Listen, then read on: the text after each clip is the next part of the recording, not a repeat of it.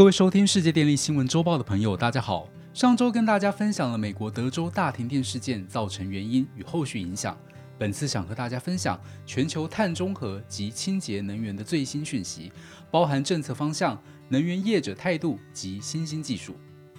首先，在美洲的政策方向，美国总统拜登近日表示，与加拿大总理皆同意致力于实现2050年近零排放的目标。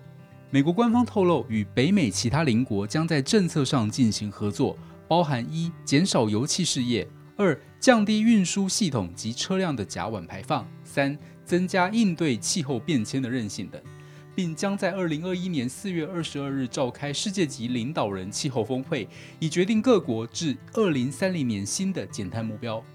目前，各国在二零三零年的减碳目标是在二零一五年巴黎协定的时候，由各国依据国情所提出来的自愿减量贡献。然而，在二零五零年碳中和的最新发展下，各国二零三零年的减量目标恐怕要更加积极。接下来，我们来看日本。日本电气事业联合会的主席强调，日本如果要顺利达到二零五零年碳中和的目标，需要三个项目：一是再生能源。二是具碳捕捉技术的火力发电，三则是核能。日本电气事业联合会主席表示，三月十一日将是福岛核灾十周年。目前能源大部分还是依赖天然气与燃煤的日本，如果要顺利达到二零五零年碳中和的目标，除了再生能源与碳捕捉技术的火力发电外，核能也很重要。但是日本运转中的核能机组在核灾之前有五十座，目前仅剩四座。由于福岛核灾对民众造成的影响实在太大，因此目前人民还是对核电心生畏惧，而重启核电机组的速度仍然远不如预期。因此，目前日本政府要做的是让正在运转的核能机组稳定且安全，以重拾人民对核能的信心。对于这点，未来恐怕仍需持续观察核能是否能够如预期重启，以及重启所需的条件又是如何。接着，我们看看传统的石油巨擘在面对全球清洁能源发展浪潮下的态度为何。第一个是石油巨头荷兰皇家壳牌集团计划进入浮动式风电市场。荷兰皇家壳牌集团近日与爱尔兰再生能源开发商 Simply Blue Energy 签署一项协议，将收购 Simply Blue Energy 在爱尔兰南岸建造浮动式风力电厂百分之五十一的股份。皇家壳牌集团借此正式打入爱尔兰的浮动式风电产业。该风力电厂初期将建置十五至二十五座风力发电机，装置容量为三百 megawatt，预计未来将进一步扩大至一 gigawatt。第二个是意大利的埃尼集团宣誓将于二零五零年达到碳中和的目标。意大利石油龙头埃尼集团在多数投资人希望可以减少碳排放的压力下。近日宣誓将于二零五零年达到碳中和的目标。埃尼集团表示，二零三零年碳排放量将较二零一八年减少百分之二十五，二零四零年则较二零一八年减少百分之六十五。做法包含透过生物精炼、再生能源、林业发展、碳捕捉等其他绿能方案达成。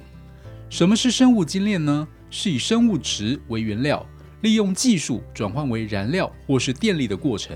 而再生能源方面，埃尼集团计划将再生能源的装置容量从目前三百 megawatt 增加到二零五零年的六十 gigawatt。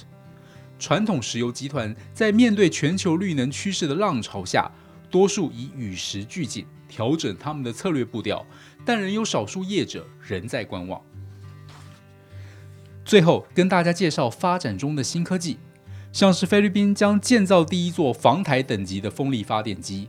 日本新创企业正积极计划在菲律宾推出第一座防台等级的风力发电机，即使风速达到台风等级每秒四十公尺，风机仍可正常运行。例如偏远岛屿，像是冲绳、菲律宾、关岛等，常常受到台风侵袭，且目前主要是透过昂贵的柴油发电机提供动力。未来此种风机若能顺利量产，并扩大市场规模，将可压低成本。届时，防台等级风机在这些地方将具有一定的竞争力。第二个是浮动式风力发电机，可以利用海洋波浪为岛屿提供电力。目前一般常见的再生能源为风能及太阳能等，而波浪能的发展也颇具前景。Webswell Energy 公司利用波浪为澳洲岛屿提供电力，原理是创造一个人造气孔，将水下舱室向前方敞开，迫使海水进入舱室，利用海洋来回摆动推动空气，使风力发电机旋转产生动力。第三个是日本三菱正在开发燃烧氨的汽轮机。日本三菱重工的子公司三菱动力计划，二零二五年后将燃烧氨的汽轮机商业化。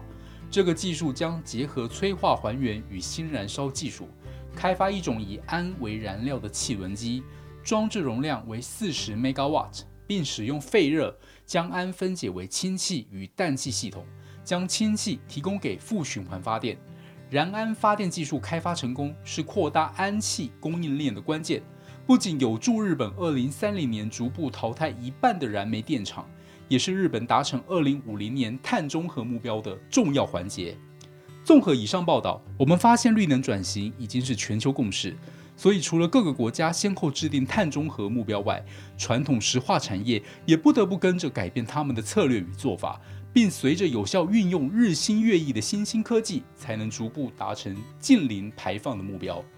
以上是本周世界电力新闻周报的整理报道。国际上电力的大小事，我们会持续密切关注，并且跟大家分享。若喜欢我们的频道，请不要吝啬与好朋友分享哦。我们下周再会。